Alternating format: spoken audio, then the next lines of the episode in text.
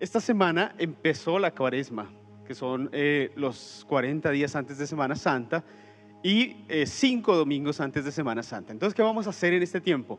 En este tiempo vamos a prepararnos y a pedirle al Señor que prepare nuestro corazón para la Semana Santa, que es el tiempo tan especial para los cristianos. Así que esta semana, estos cinco domingos, vamos a estar eh, a través de esta serie introduciéndonos a la, a la, Semana Santa. Los textos que hemos elegido a partir del libro de Lucas, todavía no nos vamos de Lucas, seguimos en el libro de Lucas, Evangelio de Lucas, desde ahí estamos desde diciembre, la serie Cantos del Camino, Nuevos Comienzos, y ahora seguimos en Lucas, pero nos saltamos. Hace ocho días yo prediqué de Lucas capítulo 5, que eran los inicios del ministerio de Jesús, y hoy nos vamos a saltar al capítulo 17. Entonces, para que usted por favor se ubique, nos vamos a dar un salto del capítulo 5 al capítulo 17 y vamos a tomar cinco acontecimientos que ocurrieron antes de la entrada triunfal de Jesús en Jerusalén. Ahí nos vamos a ubicar para que nos ubiquemos mentalmente. Jesús está por entrar en Jerusalén y vamos a, a, a, tener en los próximos domingos cinco acontecimientos muy importantes que hubo antes de esa entrada triunfal. Ya Jesús terminando su ministerio. Por ahí vamos a estar hoy, ¿vale? Entonces, eh, bien, vamos a leer la palabra del Señor. Vamos a, proyectarla allí para que todos la podamos leer. Vamos a leer la palabra del Señor en Lucas 17, del 11 al 19. La palabra del Señor en el nombre del Padre, del Hijo y del Espíritu Santo. Dice así, un día Jesús siguiendo su viaje a Jerusalén, pasaba por Samaria y Galilea. Cuando estaba por entrar en un pueblo, salieron a su encuentro diez hombres enfermos de lepra. Como se habían quedado a cierta distancia, gritaron, Jesús Maestro, ten compasión de nosotros. Al verlos, les dijo, vayan a presentarse a los sacerdotes. Resultó que mientras iban de camino, quedaron limpios. Uno de ellos, al verse ya sano, regresó alabando a Dios a grandes voces. Cayó rostro en tierra a los pies de Jesús y le dio las gracias, no obstante que era samaritano. ¿Acaso quedaron limpios los diez? preguntó Jesús. ¿Dónde están los otros nueve? No hubo ninguno que regresara a dar gloria a Dios, excepto este extranjero. Levántate y vete, le dijo al hombre, tu fe te ha sanado. La palabra de Dios para el pueblo de Dios. Amén. Bien, yo quisiera tomar este texto de, del día de hoy a partir de la misma estructura que el evangelista Lucas nos regala. Lucas nos da la estructura del texto y yo quisiera ir guiándoles a través de esa estructura que Lucas nos dio. Entonces, en, esa, en ese sentido, vamos a iniciar con el versículo 11, donde se nos habla acerca de la ocasión del texto, la ocasión.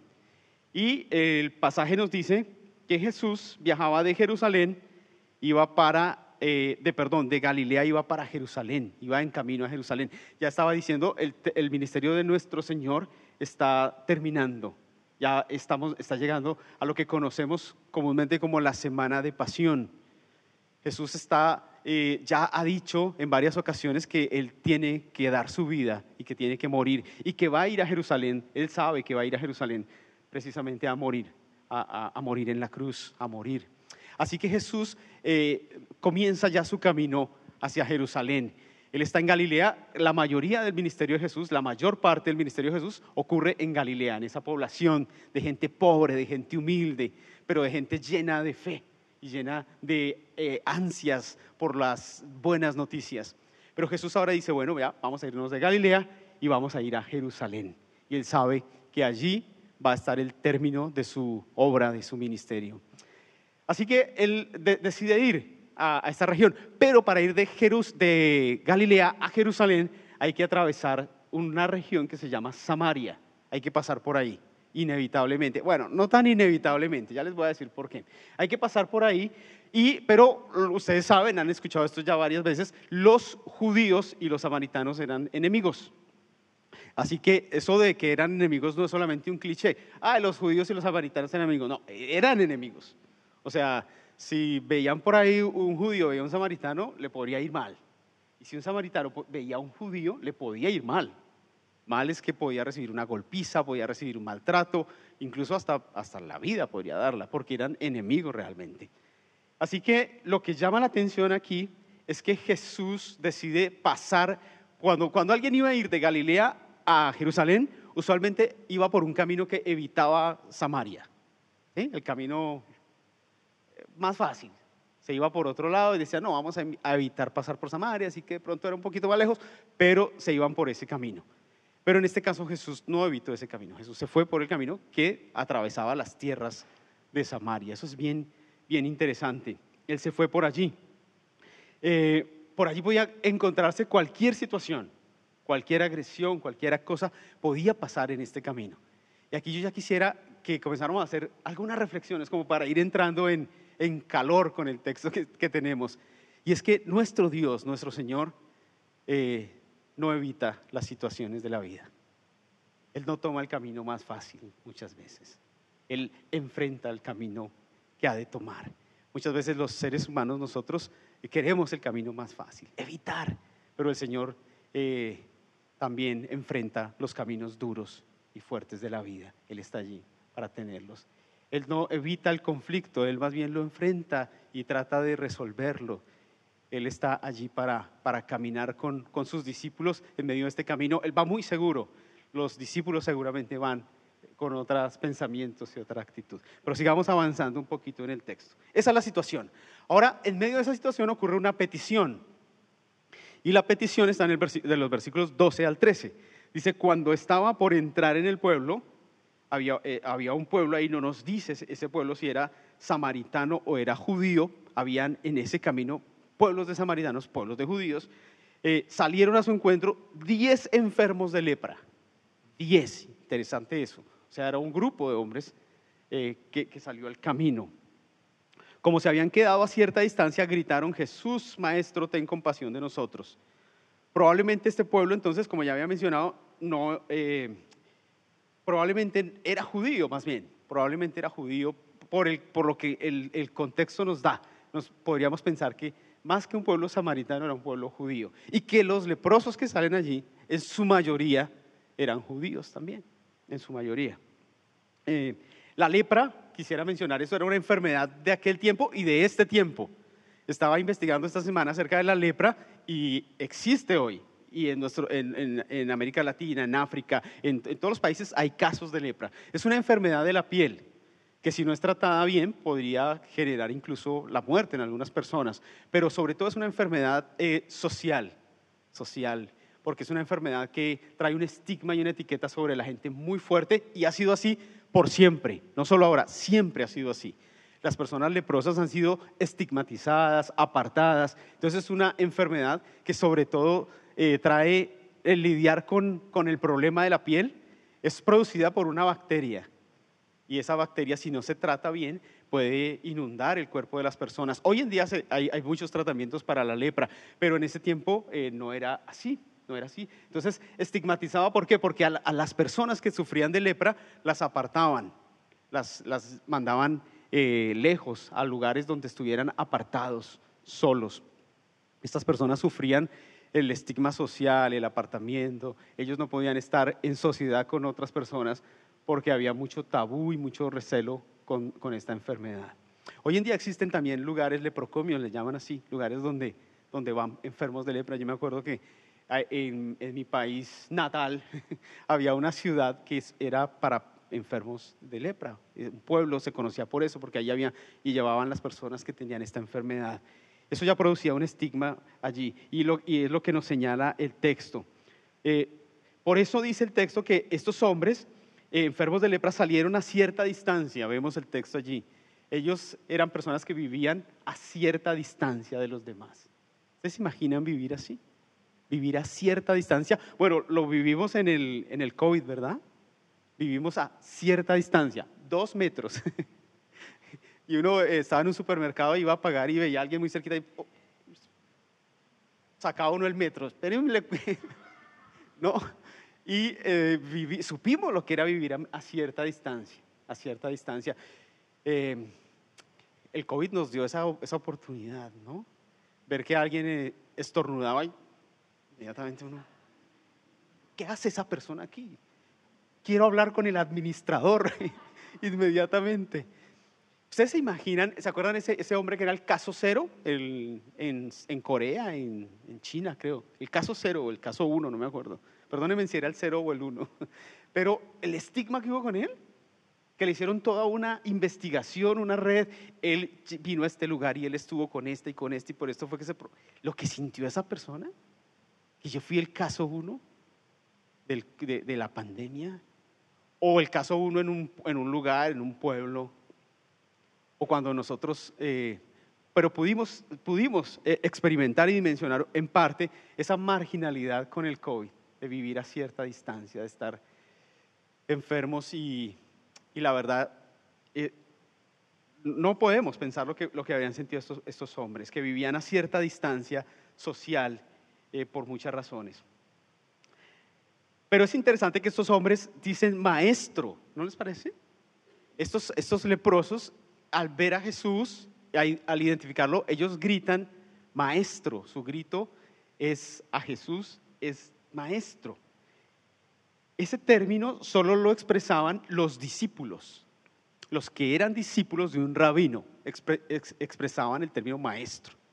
Era acostumbrado para ellos, maestro, para alguien que era discípulo evidentemente de alguien. ¿Cómo estos leprosos usaban ese término maestro? Y en Lucas se usa en otros contextos, pero aquí lo están usando unos leprosos, maestro. Y eso le, nos permite hacer algunas eh, preguntas. ¿Cómo sabían estos hombres marginados que vivían a distancia que quién era Jesús? ¿Y cómo se podían referir a él como maestro, como un rabino? ¿Quién les había hablado? ¿Cómo, cómo llegó a ellos tal entendimiento acerca de Jesús? Eso es interesante. También es interesante que dice, ten compasión de nosotros. Eso me parece interesantísimo. Y al final ustedes ya van viendo de nosotros, pero al final es solo uno el que regresa, ¿cierto? Pero cuando ellos están pidiendo la compasión, la piden todos, la piden todos, pero al final es solo uno quien regresa. Claro, bien, eso, eso eh, claro, ellos hacen un grito también, es importante tener en cuenta que hay un grito allí debido a la distancia, ¿verdad? debido a la distancia, eh, ellos tienen que emplear ese grito para llamar la atención de Jesús. Vamos a seguir avanzando con la otra parte del texto y ahora vamos a ver la respuesta. La respuesta. Ya ellos hicieron una petición a Jesús. Vamos a ver cuál es la respuesta de Jesús, que es bien interesante también. Versículo 14. La respuesta dice, al verlo les dijo, vayan a presentarse a los sacerdotes. Resultó que mientras iban de camino quedaron limpios. Interesantísimo es esta respuesta de Jesús y sorprendente, sorprendente. La respuesta es muy diferente a Lucas 5, 12 al 14, porque en, Lucas 5, 12 al 14 Jesús también sana a un enfermo de lepra. Pero la respuesta ahí es distinta. Jesús se acerca a ese enfermo, lo toca, lo toca y lo sana inmediatamente. Luego este hombre se incorpora y, y, se va. Y cuando se va a ir le dice, no le digas a nadie lo que está ocurriendo. Por favor. Eh, ninguno le hacía caso, pero él les decía a todos, le dice, por favor, silencio. Es súper es distinto este, este acontecimiento, porque aquí Jesús no se acerca, Jesús no los toca y Jesús eh, no les dice que guarden silencio. Quizá eso es por el momento del texto. Recordemos que el primer, el primer pasaje es Jesús está empezando su ministerio, aquí está terminando su ministerio. Quizá la razón tiene que ver por el momento en que Jesús está en su ministerio. En esta ocasión, Jesús entonces no, los, no se acerca, no los toca, nada de eso, sino que les dice, vayan y preséntense al sacerdote, o a los sacerdotes, más bien, el término es plural, a los sacerdotes. Estos hombres, esos sacerdotes, servían en los templos como inspectores de salud Es decir, cuando llegaba alguien que había sido enfermo de lepra y que seguramente se había curado por remedios o algo, ellos tenían que hacerle una inspección, revisarlo y si ellos veían que la lepra ya no estaba, ellos le incorporaban a la sociedad, le daban una carta de incorporación, de pureza. Este hombre está limpio, está puro. Jesús les dice, vaya, preséntense al sacerdote, eso es lo que tienen que hacer. Y estos hombres los van a inspeccionar. Ahora hay una pregunta. Recuerden que estamos en Samaria. ¿Y a qué sacerdotes se van a presentar? Porque el gran conflicto entre samaritanos y judíos era ¿y dónde adoramos? ¿En Jerusalén o en Samaria? En Samaria había un lugar de adoración que se llamaba, eh, ya les digo, ah, ya, Jesirim, Y allá habían sacerdotes también. ¿Y a cuál sacerdote entonces teníamos que presentarnos? Esa era la Pero Jesús no les dice, vayan y preséntense a los sacerdotes de Jerusalén. No les dice eso, simplemente a, los sacerdotes. El Señor da esa libertad también tan linda de poder ir y que ellos vayan y, se presenten a, los sacerdotes a los que ellos tengan acceso. Por, Lucas nos da a entender a, cuáles, si los está enviando a Jerusalén o les da la posibilidad de Jesús. Estos hombres siguen la directiva de Jesús, es decir, escuchan la instrucción yo a veces pienso, yo quizá esos hombres habían escuchado del milagro al leproso y seguramente estaban, o probablemente más bien, estaban esperando que se acercara Jesús y los tocara y quedaran limpios y les dijera, no le digan a nadie. Pero aquí no pasó eso. Ellos estaban esperando algo que no ocurrió. Ahora Jesús los sorprende porque lo que les dice es, vayan y preséntense al sacerdote y que les dé su carta de que están limpios. Y ellos como que, pero ¿y no nos va a tocar? y bueno, y sí, vamos, está bien ir, pero ¿y, qué? ¿Y la lepra qué? ¿Cierto? Pero Jesús les dice, no vayan, háganlo. Y ellos, bueno, pues se van.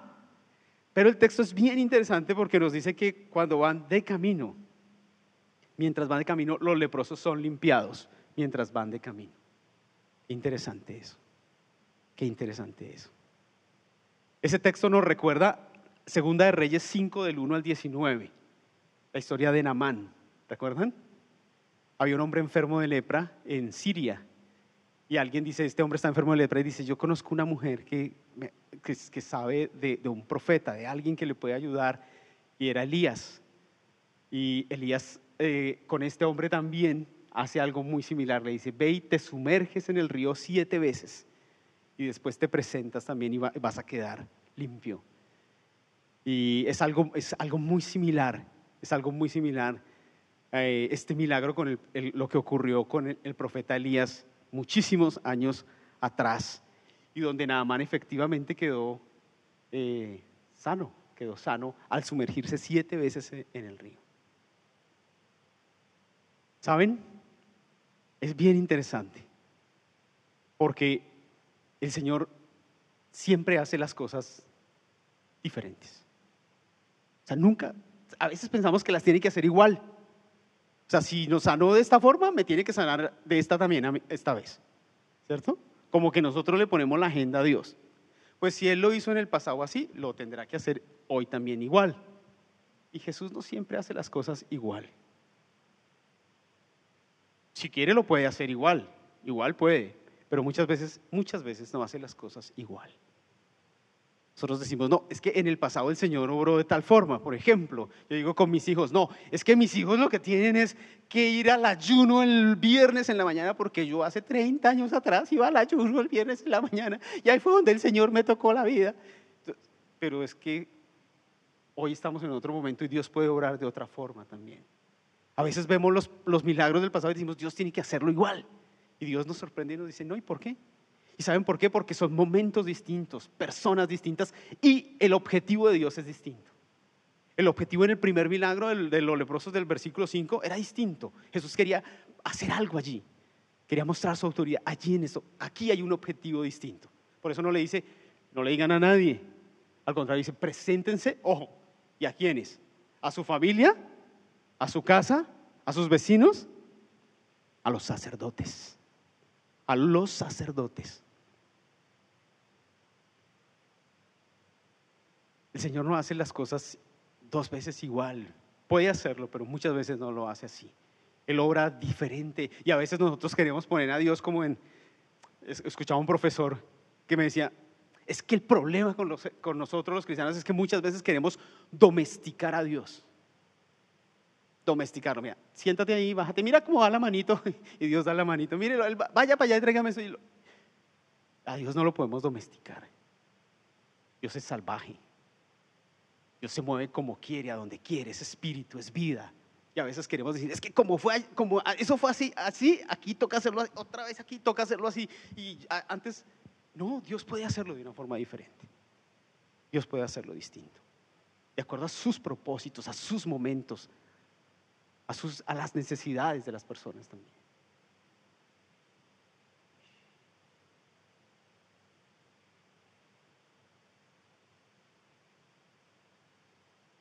Otra cosa interesante aquí es que muchos milagros ocurren y muchas acciones de Dios en nuestra vida no ocurren inmediatamente, sino mientras vamos por el camino. A veces venimos, Señor, y a mí me ha pasado, Señor, ayúdame, mira esto, tengo el agua aquí, mejor dicho, respiro y vuelvo y salgo, ayúdame. Y el Señor, ¡pum!, milagro inmediato me respondió, ya, me ha pasado muchas veces. Yo digo, wow, Señor, tú eres maravilloso, gracias. Pero a veces el Señor me ha dicho, por el camino.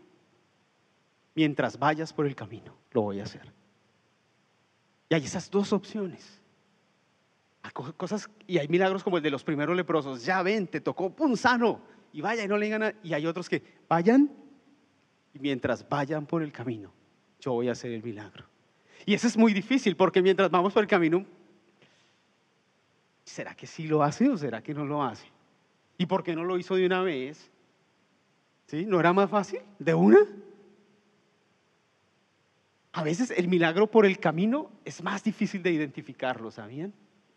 A veces identificamos más fácil el milagro inmediato, pero el del camino es más difícil y este texto nos muestra esa realidad.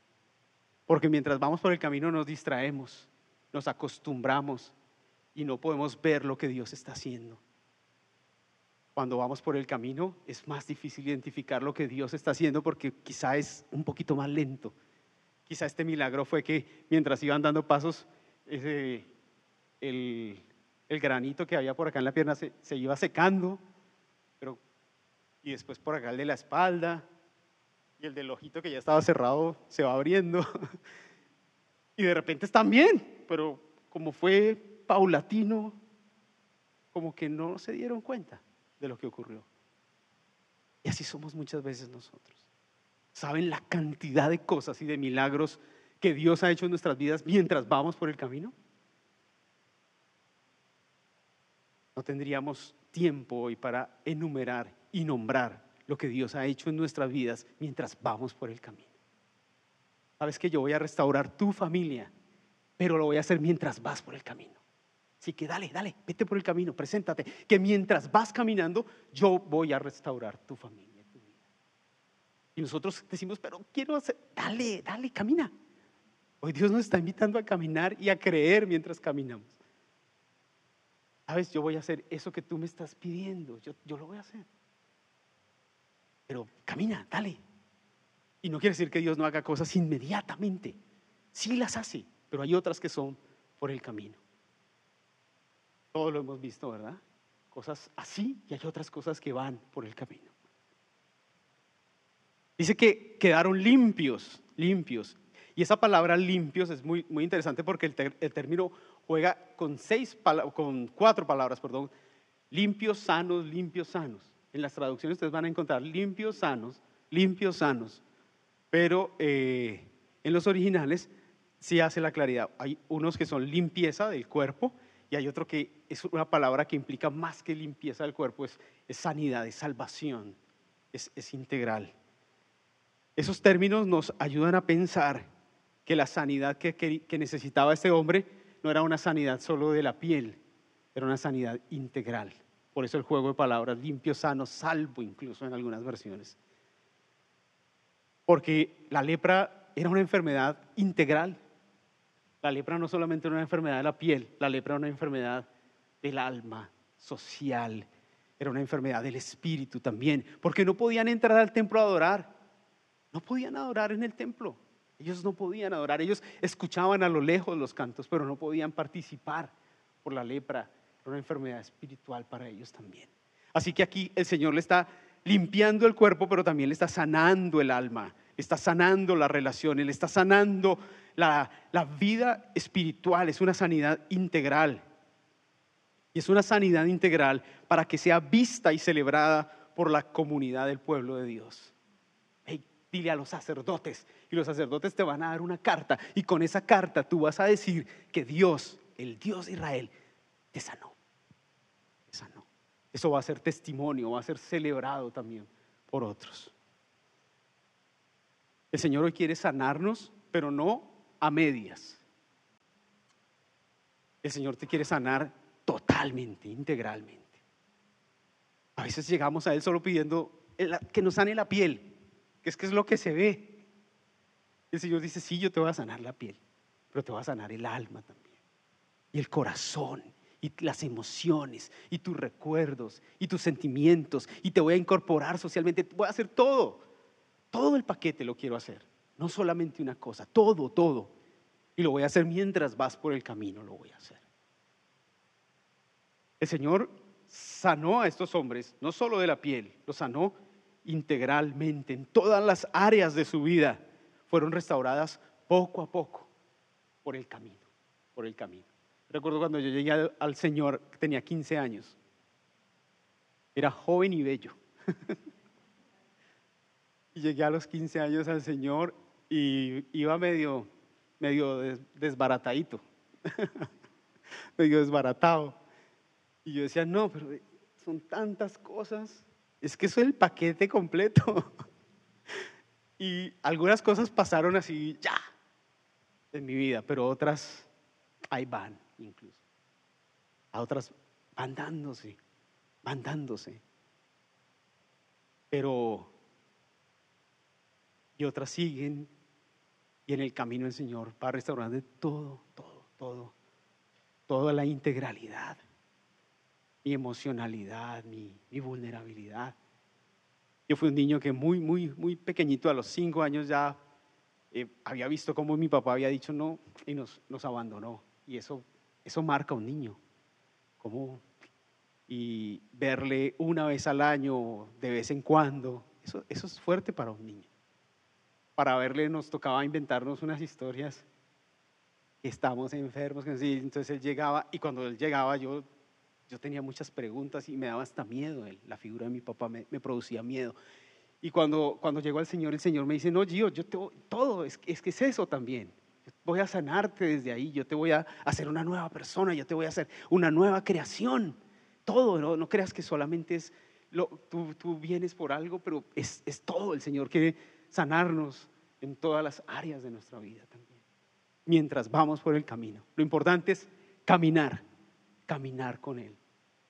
Porque es en el acto del caminar que el Señor va trabajando con nosotros en nuestra vida y en nuestro corazón. Bien, vamos al, siguiente punto que es la gratitud.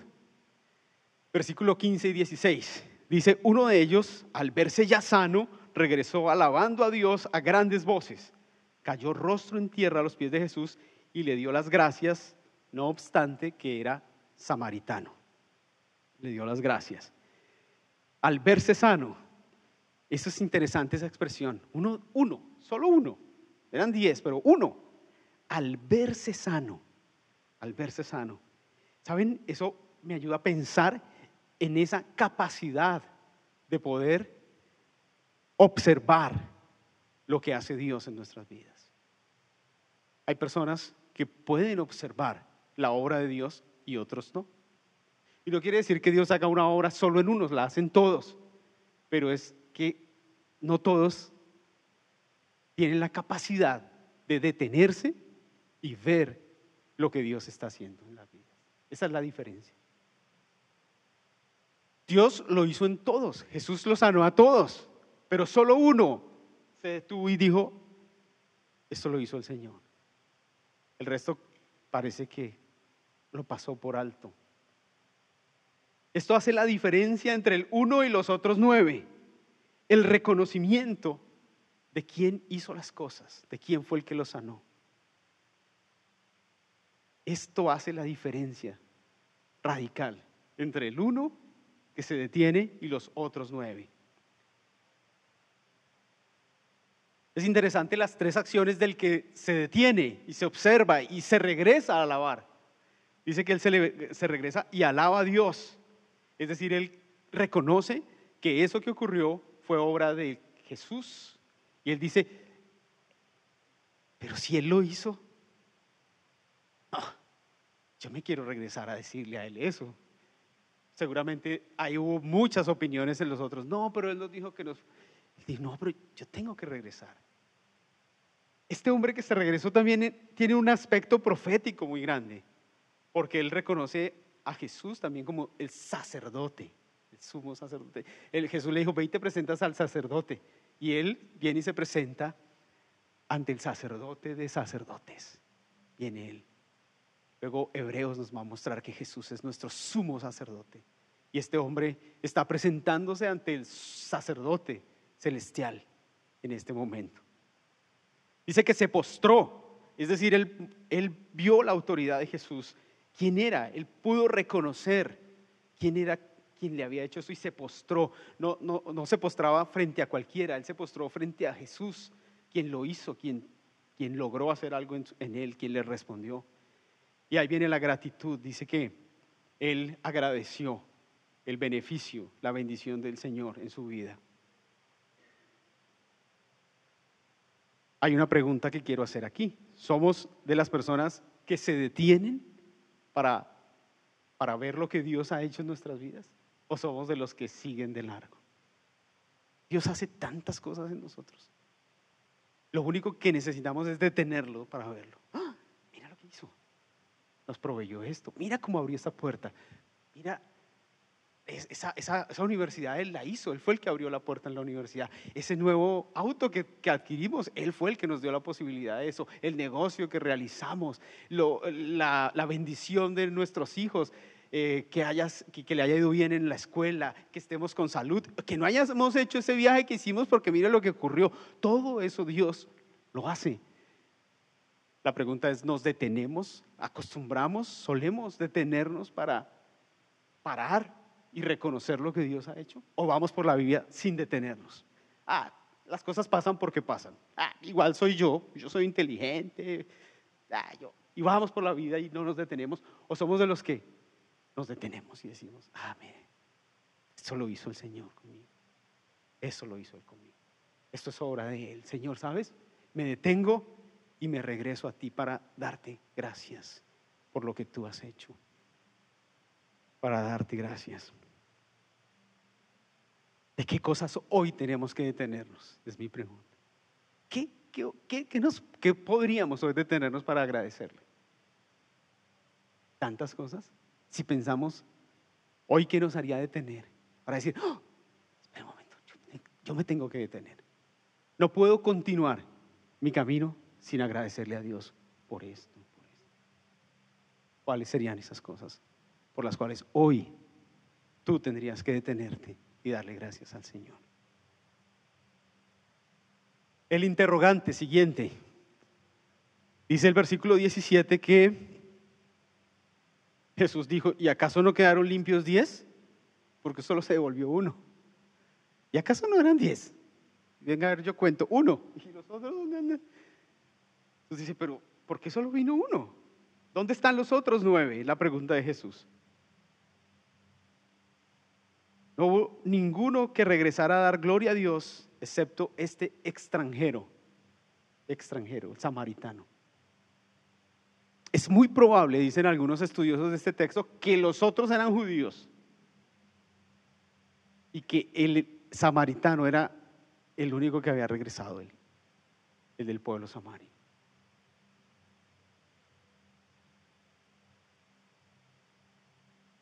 Hay algo interesante aquí.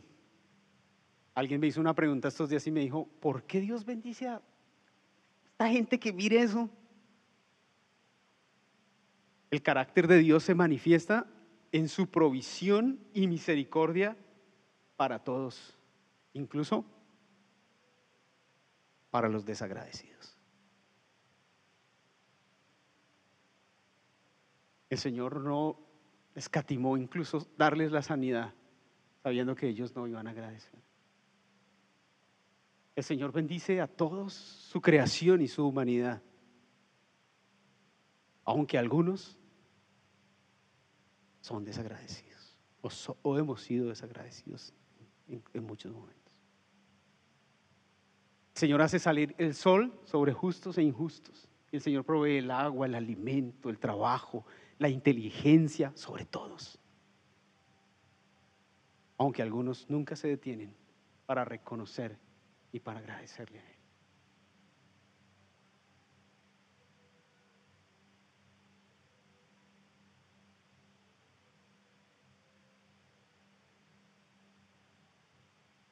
Veamos el desenlace, el último versículo. Jesús le dice entonces a este hombre que se detuvo, levántate y vete. Le dijo al hombre, tu fe te ha sanado. Tu fe te ha sanado.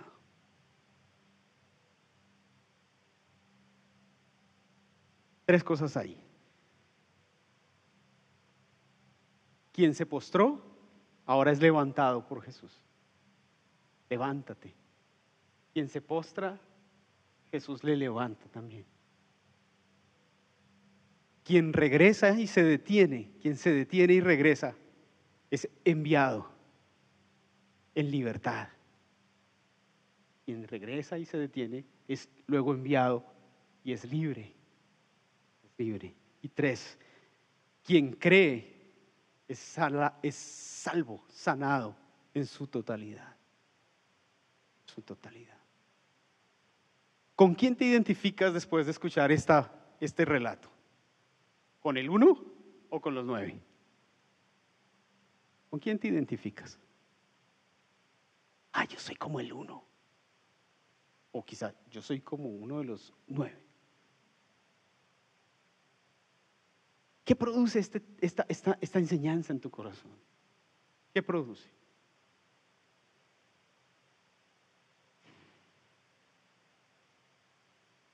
Quizá está produciendo esta enseñanza en tu corazón. Ah, Jesús no elude los caminos difíciles. Y saben, mi vida está pasando por un camino muy difícil. Y hoy escucho que Jesús no elude lo difícil. Él no va por el camino fácil, el difícil. Y mi vida está pasando por un camino difícil. Y esto me da esperanza. Jesús camina conmigo incluso en los terrenos difíciles de la vida. No solo por los terrenos fáciles. Quizá este texto también te invita a detenerte y a decir, tengo que detenerme y reconocer lo que Dios ha hecho en mí. O este texto te está invitando a caminar, a decir, no pares. Hoy el Señor te dice, no pares, no te detengas, mientras camines conmigo. Yo voy a hacer mi obra en ti, pero no, no pares, no te detengas. Camina, mientras camina. Y quizá tú has dicho, claro, lo entiendo. Hay cosas que pasan de una vez y hay cosas que van a ocurrir mientras camino. Y cuando, pero ojo, tienes que estar muy atento porque a veces esas cosas que ocurrieron mientras camina las pasamos desapercibidas después. Pasamos y, mm, oiga, sí, verdad que Dios lo hizo, pero no lo había visto. Tienes que estar atento también porque pueden ya estar ocurriendo, solo que son más difíciles de ver y determinar son a veces lentas a la hora de ver.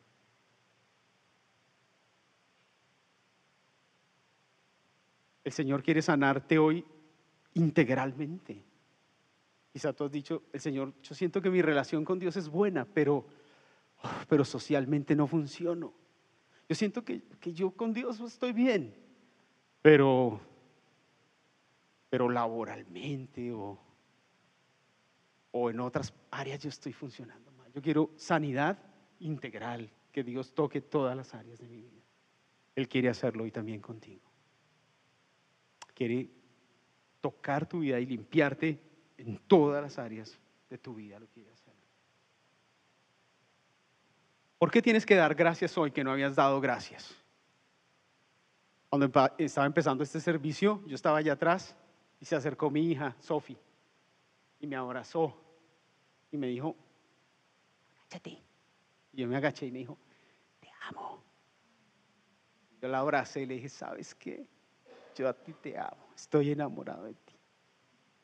Yo le agradezco a Dios cada segundo por tu vida. Tú traes tanto aliento a mi vida. A veces dejamos de dar gracias por las cosas importantes y hoy es momento para detenernos. Ese trabajo que tienes, la carrera que Dios te ha dado, tu familia, tus viejos,